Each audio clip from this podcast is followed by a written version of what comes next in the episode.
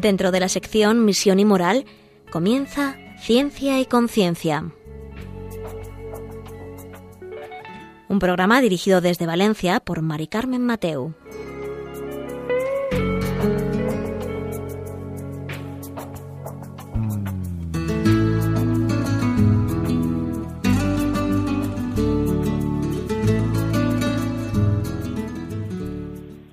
Buenas tardes, oyentes. Eh, un miércoles más, aquí estamos en Ciencia y Conciencia, un programa que hacemos desde el Observatorio de Bioética de la Universidad Católica de Valencia. Y hoy vamos a hablar eh, de un gran tema, de cuando dos células se fusionan y dan lugar a una vida sorprendente. Eh, esta es la, la vida, ¿no? La vida humana. Pero también vamos a hablar que este asombro de estas dos células pasa desapercibido por muchos y es atacado también por, por muchos. Hoy vamos a tener un gran programa en el que vamos a hablar de la autonomía personal, eh, de la objeción de conciencia y también de la defensa de la vida. Ahora mismo os paso a presentar a nuestro invitado de hoy.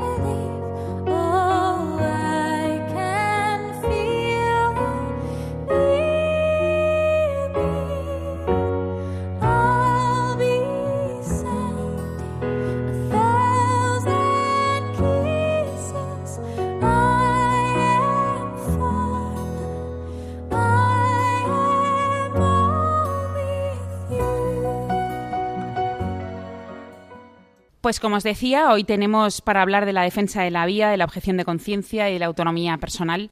Hoy tenemos al doctor Ginés Marco. Buenas tardes. Buenas tardes, Carmen. Él es el decano del grado de Filosofía y Letras de la Universidad Católica de Valencia.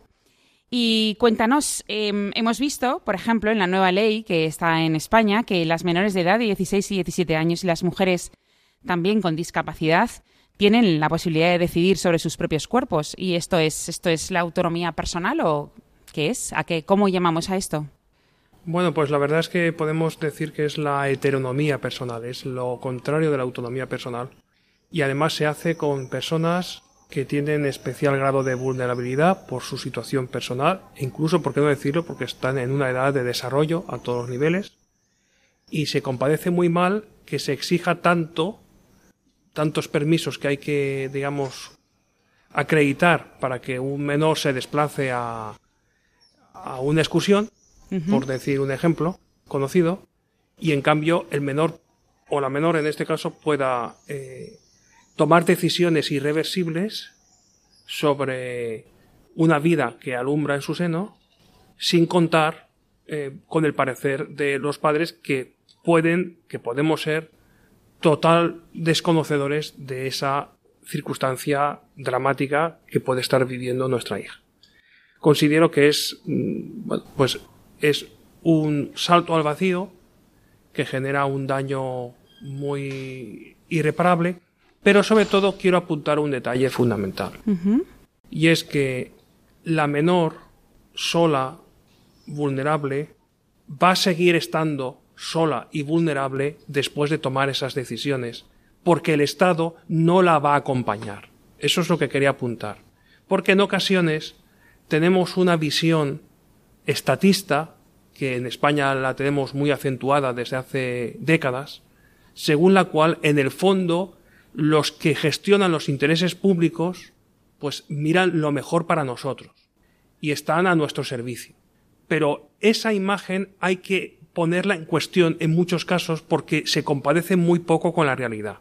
De tal forma que la menor que está en una situación difícil no va a mejorar su situación, va a empeorarla en todo caso, pero no va a mejorarla personalmente porque no va a sentirse acompañada en ningún caso, no la va a acompañar el Estado.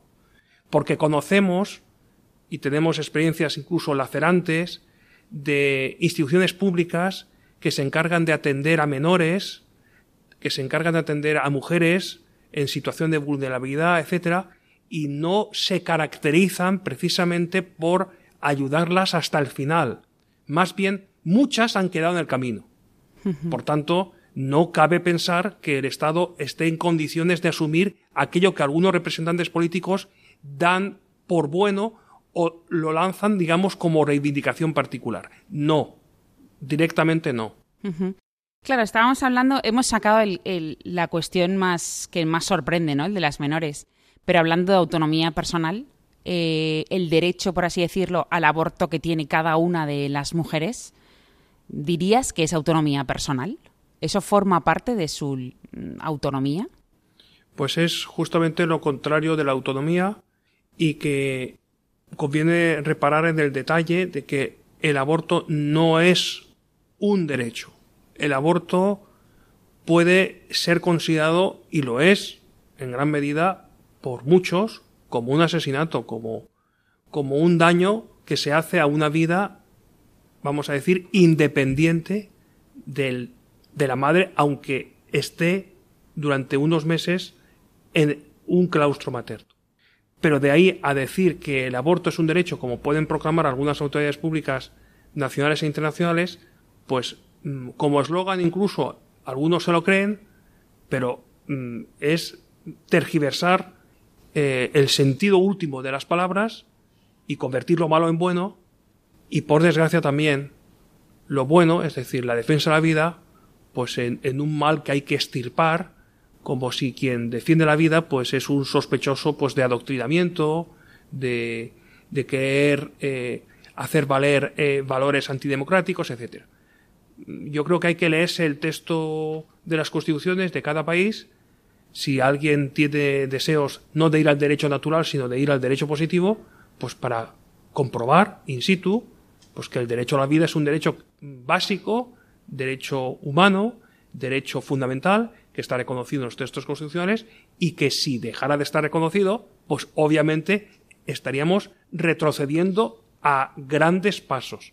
Pues algunos hablan como si no supieran de qué va la cosa, también hay que reconocerlo, y otros que sí que saben de qué va la cosa, pues no reparan en el detalle del daño colosal que se puede hacer a vidas que podían haber sido fructíferas en esta vida, en este mundo, y que no han visto la luz, no han llegado a ver la luz o que han sido pues eh, ejecutadas, vamos a decirlo así, antes de, de poder salir al exterior de la madre y en ocasiones pues en algunos estados de, Estados Unidos vamos a pensar que también el llamado aborto por decapitación supone que también el, el feto como tal ha salido al exterior, con lo cual incluso en esos casos también se ha visto la luz, la luz externa, aunque por pocos segundos. Aprovechando tu, también tu profesión de docente, em, también se dice que los contenidos sobre los derechos sexuales y reproductivos serán parte del temario universitario. Entonces, la pregunta es, eh, bueno, pone también eh, especialmente, eh, incluso en oposiciones, en grados relacionados con las ciencias jurídicas, educativas y sociales. Evidentemente, van ahí directamente. Pero, ¿qué tendrá que ver los derechos sexuales o una persona ya universitaria que ya ha salido y que lo que quiere es trabajar, formarse, ¿por qué? Bueno, ¿por qué? Te, iba a preguntar, ¿por qué hay que asumir esos... una universidad tiene que asumir, formar a los jóvenes en, en el aborto, en realidad. Sí, yo no soy en estos momentos futurólogo y por tanto no, no puedo advertir lo que va a suceder en el futuro respecto a, a qué grado de penalización tendrán las universidades que no se presten a, a impulsar o a impartir contenidos de esta naturaleza que son profundamente ideológicos y en los que, digamos, también se desnaturaliza el sentido de, de, algunas disciplinas, de algunas asignaturas, de tal forma que al final los futuros profesionales saben cada vez menos y tienen un bloqueo final, porque el, bloqueo es que todos son aptos, todos superan todos los cursos eh, previos, y luego alguno dice, no, la vida cada cual pone a cada cual en su sitio. Pues no, no estoy yo de acuerdo con esa afirmación, porque no hace falta llegar al embudo final, vamos a decirlo así. Hmm. Es decir, quien no esté en condiciones de llegar hasta el final, pues a lo mejor está perdiendo el tiempo, va a tener un, fracaso final innecesario, pues cuántas profesiones hay que pueden ser valiosas para personas que, que están empecinadas en acabar algo y encima sin ningún nivel académico, lo cual ya digo que me, me, sorprende. Pero hay otro detalle que quería apuntar al hilo de esto último, y es que desconozco el grado de punibilidad que tendrán las prácticas omisivas por parte de instituciones universitarias o de centros educativos que no se avengan, que no se presten a impulsar, impartir este tipo de contenidos. lo desconozco. Vamos a, quedarnos, digamos, con un lado menos pesimista respecto a ese futuro. Mm, lo que se pretende hacer en, casos de ese adoctrinamiento masivo en el que nos vemos inmersos en nuestros días, lo que se pretende hacer sobre todo es amedrentar. Es decir, eh, aquí mm, el terror y la propaganda van unidos porque es la quintesencia del, del propio sistema eh, que ya, sabemos de dónde viene eh, la deriva postmarxista cultural en la que nos encontramos, o tardomarxista. Entonces, la cuestión fundamental es mm, hasta qué punto estoy yo dispuesto a, a no dejarme pisotear. Que a partir de una fase, digamos, de tanteo, entre comillas lo de tanteo, pues se pase a un, mm, digamos, abrir expediente sancionador de cierre, etcétera, de centros que no se presten a impartir determinados contenidos, pues tampoco es tan fácil que eso suceda, porque hay muchos derechos adquiridos por parte de muchas familias que han pagado matrículas, etcétera, para sus hijos, con lo cual no es un asunto fácil. Yo me quedo más bien con una versión minimalista. La versión minimalista es mm, amenazar, amedrentar, eh, digamos, socavar libertades, mm, generar tensión, esa expresión que, se escuchaba en una campaña electoral entre un conocido comunicador y el entonces presidente del gobierno Zapatero, hay que generar tensión. que hay, hay que, digamos, hay que agitar, hay que amedrentar, hay que hacer la situación irrespirable. ¿Por qué? Pues porque se puede sacar a lo mejor rédito electoral pues de un escenario de esa naturaleza. Porque cuando uno tiene miedo, pues puede sacar eh, su peor versión. Bien porque replique empleando palabras inconvenientes de las que luego se arrepienta. Y todos somos dueños de nuestros silencios y esclavos de nuestras palabras. Luego puede darse también la circunstancia de que haya pues, un, escenario donde por miedo pues uno se repliegue y, y colabore y se avenga a colaborar. Eso ha sucedido en la RDA durante muchos años. En la RDA, que está en el corazón de Europa, conviene recordarlo, Berlín Este, pues era una población absolutamente amenazada, porque había decían en los años 80, 100.000 policías y 200.000 confidentes salvaguardando la dictadura del proletariado cuya meta era saberlo todo de todos, para emplearlo en contra de los disidentes o de los potenciales agentes subversivos, etc. Algunos quieren, digamos, invocar ese pasado tenebroso de Europa, quieren invocarlo como el futuro. Y algún ministro de del actual gabinete en España, pues incluso ha puesto la RDA como modelo, cuando era un país radicalmente empobrecido. Era un país con un gran potencial, pero que luego tuvo que ser rescatado por la República Federal de Alemania. ¿Por qué? Porque se hundía en la miseria. Pues si ese es el futuro, ¿qué es lo que se busca al final? Dependencia total respecto del Estado. Pero es que el Estado no resuelve luego, no se pone en el lugar del afectado. Porque, por lo general, los que viven a cuenta del erario público tienen otras preocupaciones más que atender a personas vulnerables y dependientes. Claro, al final, em, sí, lo has dejado muy claro, ¿no? Que al final son las mujeres las que, las que vayan a abortar las que seguirán estando solas. O sea, porque no va a haber ninguna institución ni, ni nadie que... Pero claro, hablando de que se enarbolan las banderas de la autonomía personal y de la libertad, llama la atención que te llamen que tengas la libertad de hacer, pero no la libertad luego de pedir ayuda, ¿no? Porque nadie te la va a dar.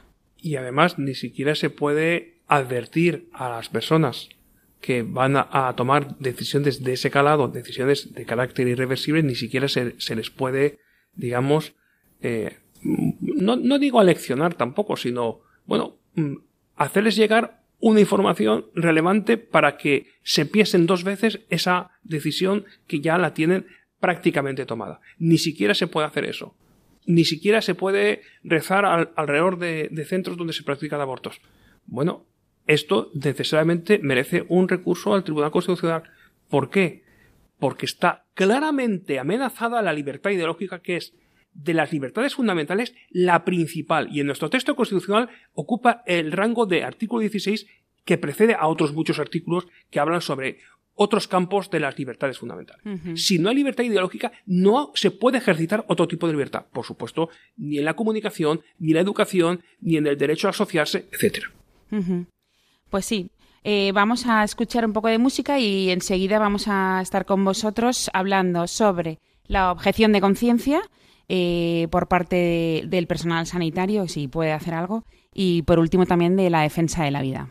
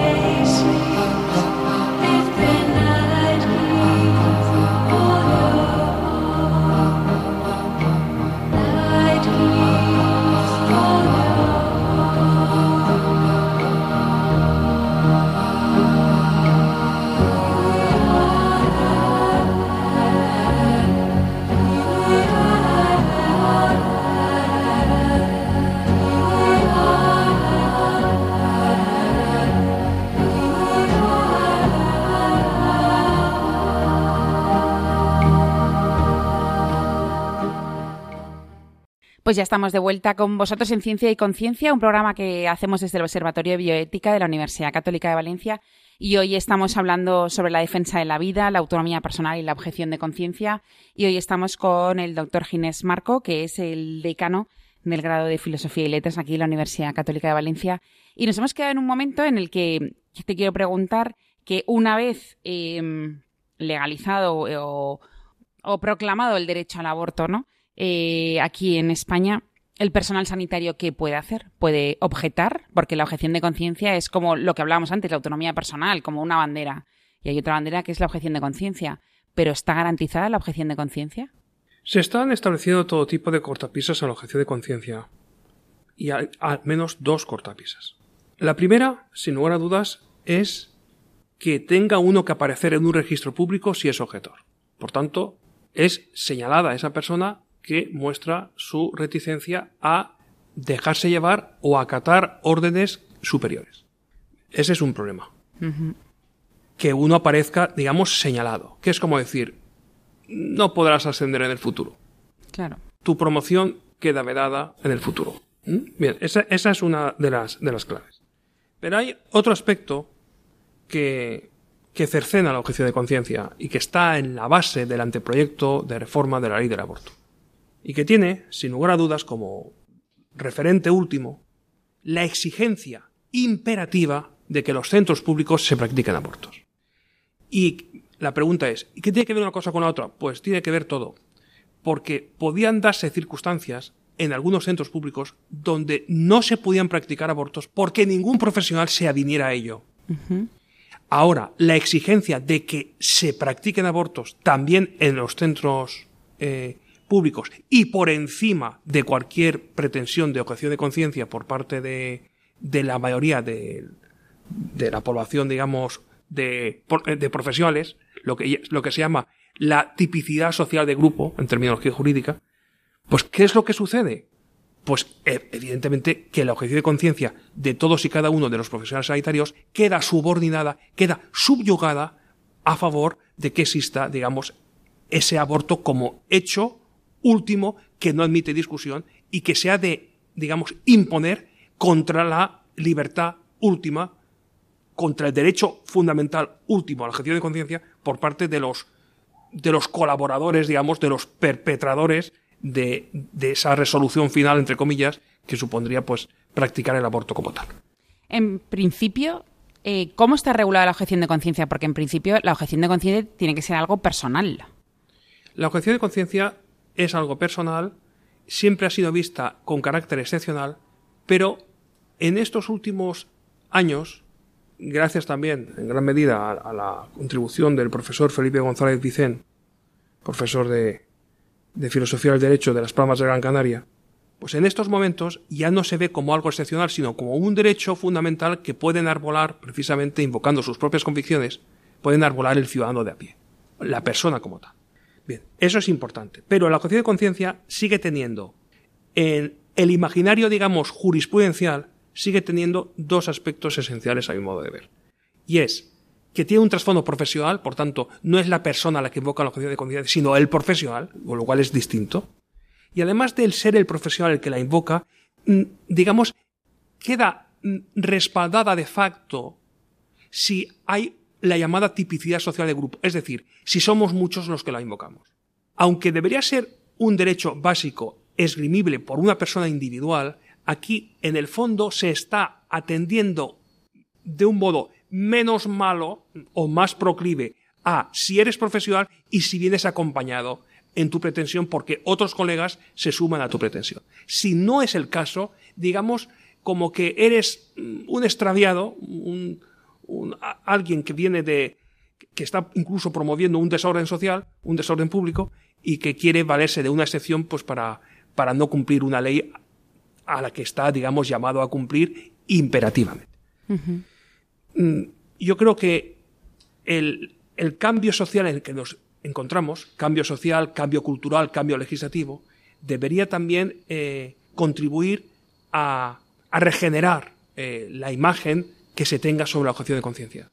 La imagen sobre la objeción de conciencia que no es la de ciudadanos que no querían eh, vivir, eh, ni practicar, ni, ni, ni, comparecer para eh, realizar el servicio militar obligatorio, como en su momento, pues la Constitución española, pues incluso, pues aparecía, digamos, consagrado con carácter acotado, pero ahora nos encontramos con una vis expansiva por parte de la autoridad de conciencia, porque ya no es un patrimonio de si me llaman a filas, no, ahora es un patrimonio que afecta pues a, múltiples profesionales, profesionales de la medicina, profesionales de la enfermería, profesionales de la farmacia, etcétera.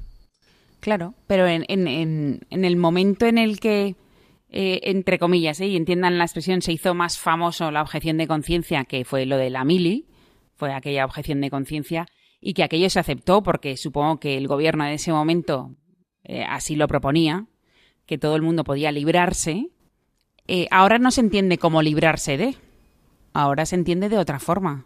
Supongo que porque al poder público le viene bien que ya no se entienda cómo te libras de algo que no quieres hacer, sino que estás obligado a hacer algo.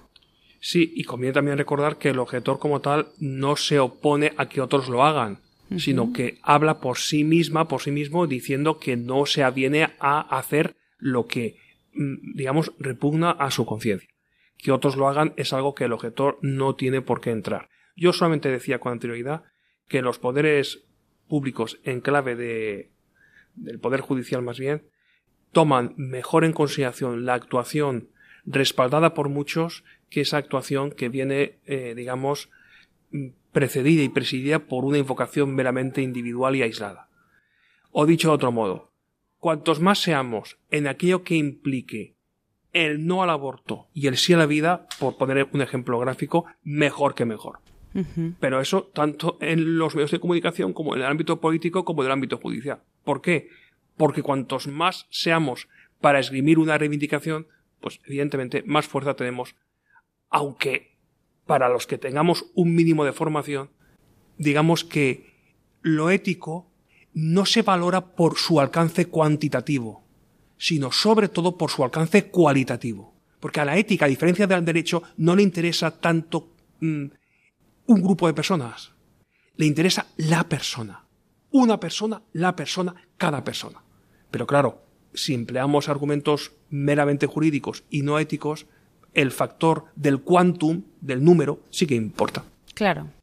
Em, ¿Y qué tú crees que, esta forma de ver la objeción de conciencia em, actual se podría recurrir?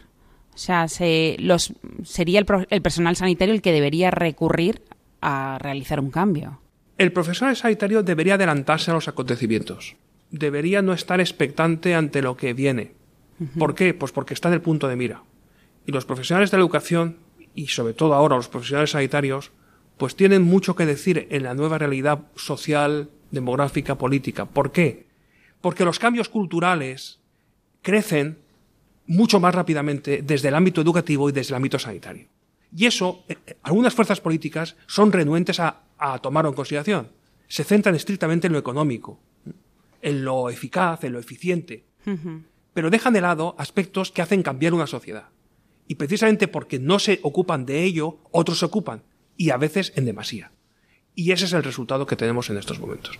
Así que los profesionales sanitarios, más que mm, recibir con una cierta pasividad lo que les viene encima, deberían, digamos, mm, asumir el protagonismo que les es debido y deberían, por encima de todo, manifestar su repulsa, en su caso, quienes así lo consideren, a convertirse en aquello para lo que no estaban ni están vocacionados, que es para dar muerte prematuramente a personas vulnerables y dependientes, o en este caso, a, afetos mm, no nacidos a punto de nacer.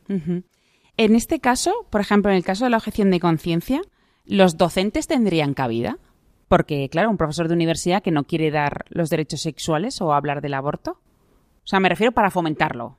Más que objeción de conciencia, claramente nuestra Constitución, en, su artículo 27.10, con la libertad de cátedra, digamos, mm, queda ya respaldada, digamos, la posibilidad de que no haya contenidos eh, obligatorios por los que tengamos que, pasar los docentes. Con lo cual, digamos que, mm, que no haría falta incluso invocar la objeción de conciencia. Aunque en esta ley se diga que sí aunque de esta ley se que sí. Pero, pero claro, el problema de esta ley es que luego puede ser tachada de, inconstitucional, pero claro, como sabemos que el Tribunal Constitucional, para pronunciarse sobre el particular, eh, tiene dos opciones. O conceder efecto suspensivo a la mm, reclamación o al recurso planteado por, pues vamos a suponer, pues, por 50 diputados y senadores, o no conceder el carácter suspensivo. Habitualmente no concede carácter suspensivo. Entonces la cuestión es, bueno, ¿cuándo se va a pronunciar?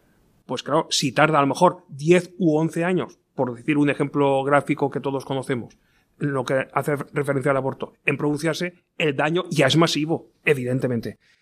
Bueno, pues, mm, pero hay que recurrir. ¿Por qué?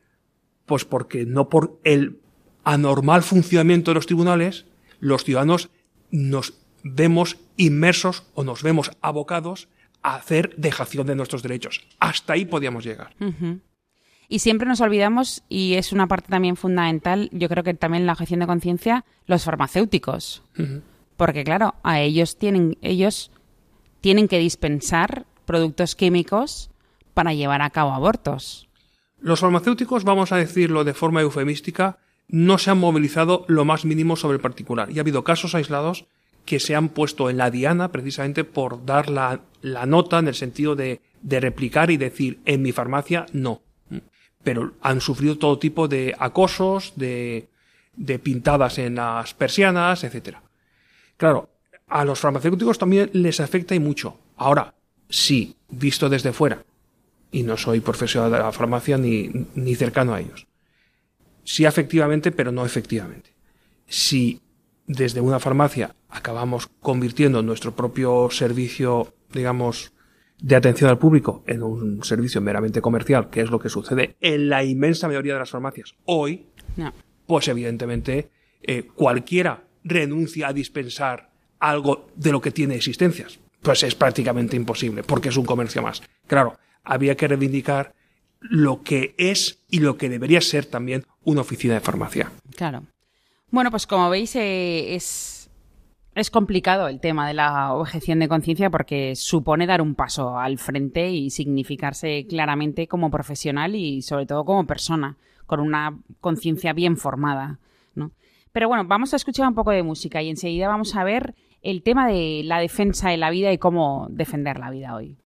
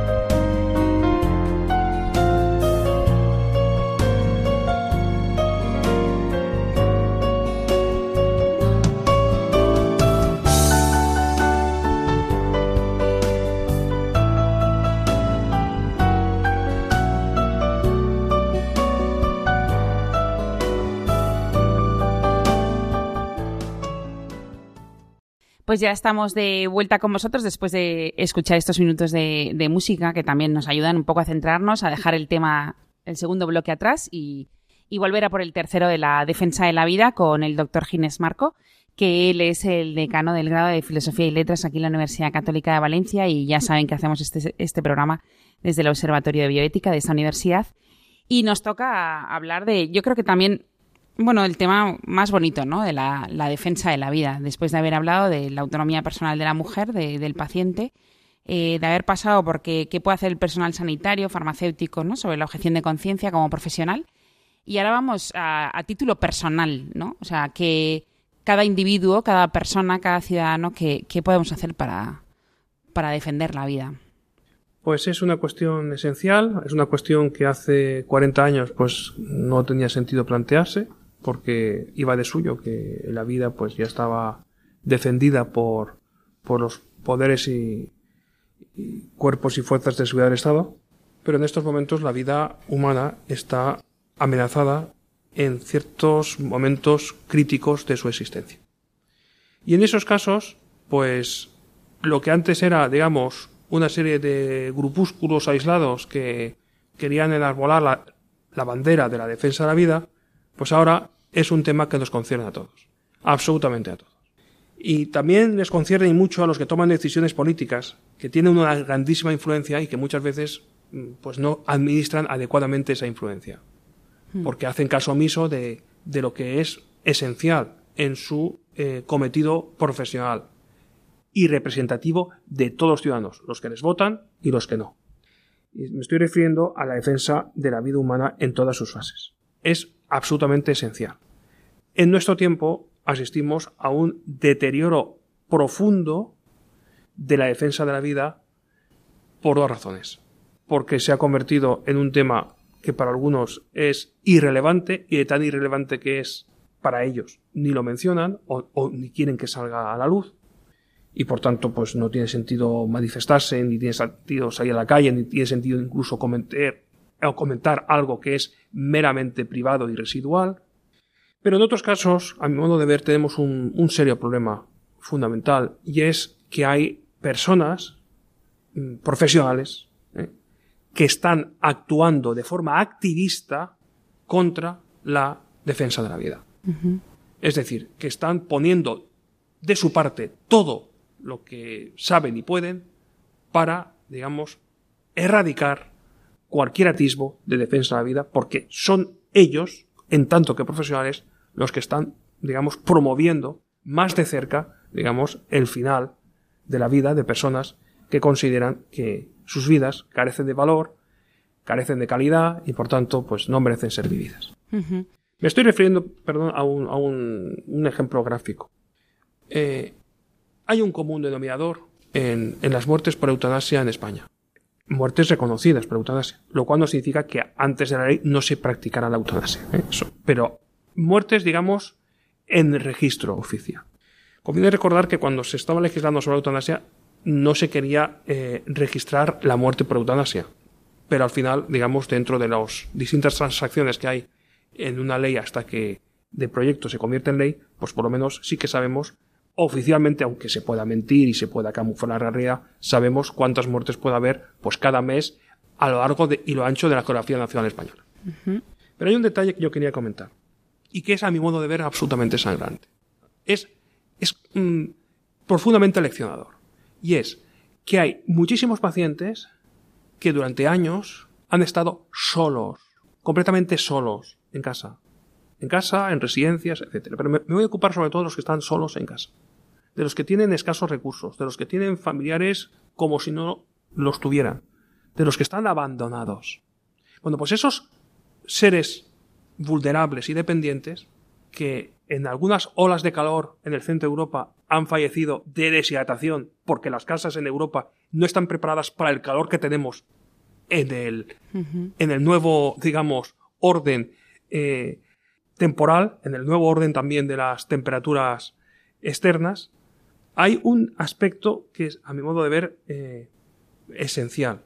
Y es que personas que han vivido en la más profunda soledad ahora no llegan a tomar supuestas decisiones para acabar con su propia vida en un escenario de soledad, sino que ahora se ven aleccionadas por trabajadores sociales y por partícipes de ciertas asociaciones, llamemos derecho a morir dignamente, etcétera, etcétera, que prestan ayuda o atención domiciliaria para avivar el deseo de que se practique la eutanasia o de que esas personas soliciten la eutanasia. O dicho de otro modo, los profesionales que tenían la competencia, el deber de visitar y atender domiciliarmente a los pacientes, han hecho caso omiso durante meses, durante años, de sus funciones indelegables, y ahora, precisamente ahora, es cuando visitan a los pacientes, a sus pacientes, para encarecerles que tomen decisiones relativas a su eutanasia próxima. Me parece absolutamente deleznable. Me parece completamente injustificado y perturbador respecto al núcleo esencial de quien atiende a los demás en clave de profesional sociosanitario. Pero reconozco que en el común denominador de las muertes que aparecen por eutanasia aparece la figura de ciertos profesionales, entre otros, no solo, entre otros, trabajadores sociales que acuden a los domicilios para ahora sí decir, bueno, yo acudo aquí, pero no con intención de medir periódicamente y habitualmente, vengo aquí para que usted tome unas decisiones que le van a venir bien a usted, a su familia y a toda la sociedad. Claro, es un momento de vulnerabilidad y claro, es un momento muy malo porque en ese momento tú te crees una carga. Eh, te crees una carga para ti y eh, si estás solo dices, ¿para qué? Ya estoy solo, ya. Y si convives con familiares, pues claro, al final te da pena tus familiares. Entonces es fácil esa decisión. Em, ¿Qué ganamos con esto? Bueno, pues algunos dicen que, que se gana calidad de vida para los familiares que pueden hacer su vida al margen de ciertas cortapisas que podían tener que atender. Para otros, pues eh, nos ahorramos pensiones. Para otros, pues mm, eh, no perdemos mm, porque los que perdemos, entre comillas, no nos votan. Por tanto, no perdemos. No perdemos nada. No perdemos. Claro, en ese contexto de utilitarismo feroz, pues es evidente que, que si ya años atrás era típico en los meses de verano, pues que hubiera eh, enfermos, ancianos, que quedaran en las puertas de urgencias y que luego fueran a, acudir los profesionales sanitarios a, a informar a los familiares y los familiares hubieran desaparecido, pero vertiginosamente, si de esos, de esos polvos, pues ahora vienen los lodos que tenemos. Claro. En el otro campo, este es el campo de la eutanasia, en el campo de la defensa de la vida del no nacido, eh, también hay una persecución para defender, porque como tú has dicho antes, ni se puede rezar al lado de un centro en el que se practiquen abortos. Entonces, ¿Cuál sería nuestra mejor defensa? ¿Qué podríamos hacer para defender la vida hoy? Bueno, hay que, digamos, eh, llegar hasta el final en cuanto al recurso atentatorio, en este caso, de determinadas decisiones gubernamentales contra la libertad de expresión, porque la libertad de expresión es un derecho absolutamente, eh, digamos, inviolable. Es un derecho incluso que prevalece sobre, sobre otros derechos fundamentales. Con lo cual, la libertad de expresión no se puede cercenar bajo ningún concepto de un régimen que se llame democrático y hay que llegar hasta el final para recurrir eh, decisiones o textos legislativos que pudieran consagrar esa aberración. Eso por una parte. Y luego, por otra, hay una cuestión que es, a mi modo de ver, esencial. Y es que la defensa de la vida se enarbola de dos modos mm, dominantes uno, saliendo a la calle en momentos en los que conviene salir a la calle porque hay motivación más que suficiente para, ello y ahí conviene pues organizarse bien para ser cuantos más mejor. Pero hay otro modo, mucho menos eh, aparatoso, pero mucho más a veces decisivo, que es perder el miedo a hablar de la defensa de la vida en nuestras conversaciones habituales. Creo que ese es uno de los retos fundamentales. Es decir, hablamos de cualquier cosa, hablamos de temas muchas veces insulsos, insustanciales, sin ninguna relevancia. Mm, al final, nuestra vida puede acabar convirtiéndose en una especie de pasatiempo, pues, muy aburrido por otra parte. Creo que hace falta eh, tener la audacia suficiente como para los mayores, porque son mayores y aunque reciban burlas y comentarios hirientes, pero en el fondo tienen el peso y el pozo de la experiencia.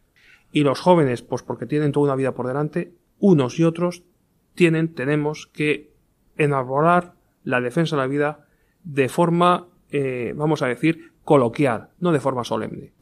Hmm. De forma solemne, de forma bajo juramento, ya sabemos luego en qué quedan muchas veces esos juramentos. Por tanto, se trataría de desmitificar eh, cómo hay que defender la vida como algo especialmente esencial y aparatoso, no, más bien hay que hacerlo de forma muy, muy sencilla, muy, muy poco embarada, hay que hacerla de forma natural y de, y de forma sobre todo conversacional. Y ahora que nos encaminamos pues a, a un tiempo pues de, de descanso, de ocio, que ha de ser un tiempo pues bien aprovechado, por qué no decirlo, pues es un momento pues para sacar a la luz temas que, que durante el año parece que los dejamos a un lado porque la inmediatez de las prisas y de la actividad profesional pues eh, son las que se van la delantera y centrarnos en, en lo que realmente importa. Y entre ellos, sin lugar a dudas, es la defensa de la vida y creo que ahí tenemos todos mucho que decir. Sin perjuicio de que, precisamente, cara al verano, los medios de comunicación eh, de prensa escrita pues tienen pues muchas veces pues menos salida para pues para cubrir sus expectativas en cuanto a cada número que, que sale en los kioscos y qué bueno es pues tanto en la edición de prensa escrita como en la edición digital pues qué bueno es incorporar pues cartas al director donde de forma amena, simpática, no agresiva, pues defendamos aquello que forma parte de nuestras convicciones más profundas, que no tenemos ningún miedo a, a dar nuestro nombre, nuestro documento nacional de identidad, a significarnos en definitiva, porque mm, a veces el bien mm, sale por donde menos nos imaginamos. Y en ocasiones una frase dicha con todo el corazón y con toda la convicción acaba haciendo mella en personas que están en las antípodas de nuestros planteamientos. Con lo cual, perdiendo el miedo y hablando con naturalidad de la defensa de la vida, tendríamos mucho ganado. Claro, al final es el tú a tú. El que, el que, nos, el que nos estás proponiendo es el tú a tú sin miedo y, y sin nada que perder, ¿no? Porque al final es una opinión más y como tal debería, debe costar así. Así es. Pero fíjate, yo ahora estoy, eh, como dices tú, dirigiendo un grado en filosofía online. Pues este grado en filosofía online tiene una virtualidad muy singular. Y es que mm, los alumnos muchas veces no pueden asistir a clase pues porque viven en cualquier latitud del mundo, en el sentido literal. Bueno, pues las clases quedan almacenadas y las clases son descargables y la, y la gente pues sigue las clases en cualquier lugar donde se encuentre. Pues ¿qué ventajas tiene eso? Pues todas.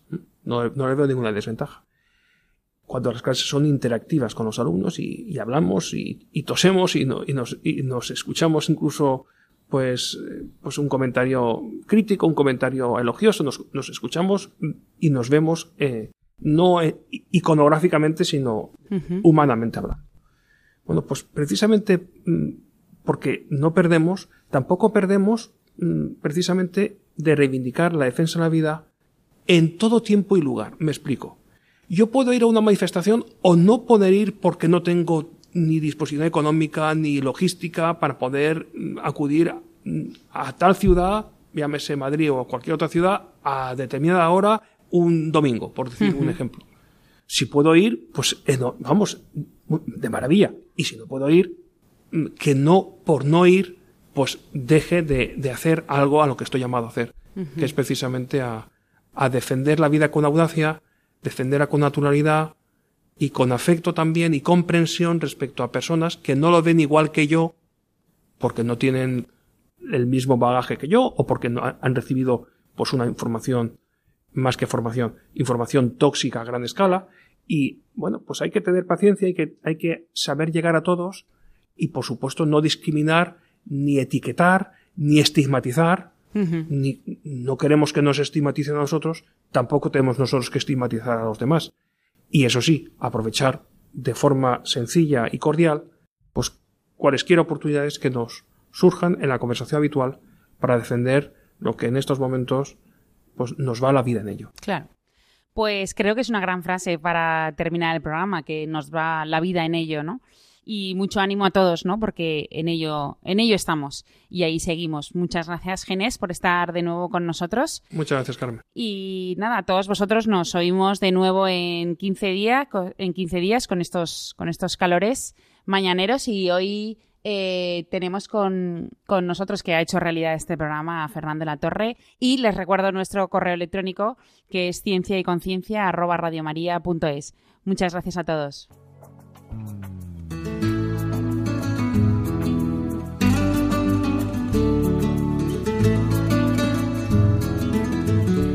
Finaliza así en Radio María Ciencia y Conciencia, un programa dirigido desde Valencia por Mari Carmen Mateu.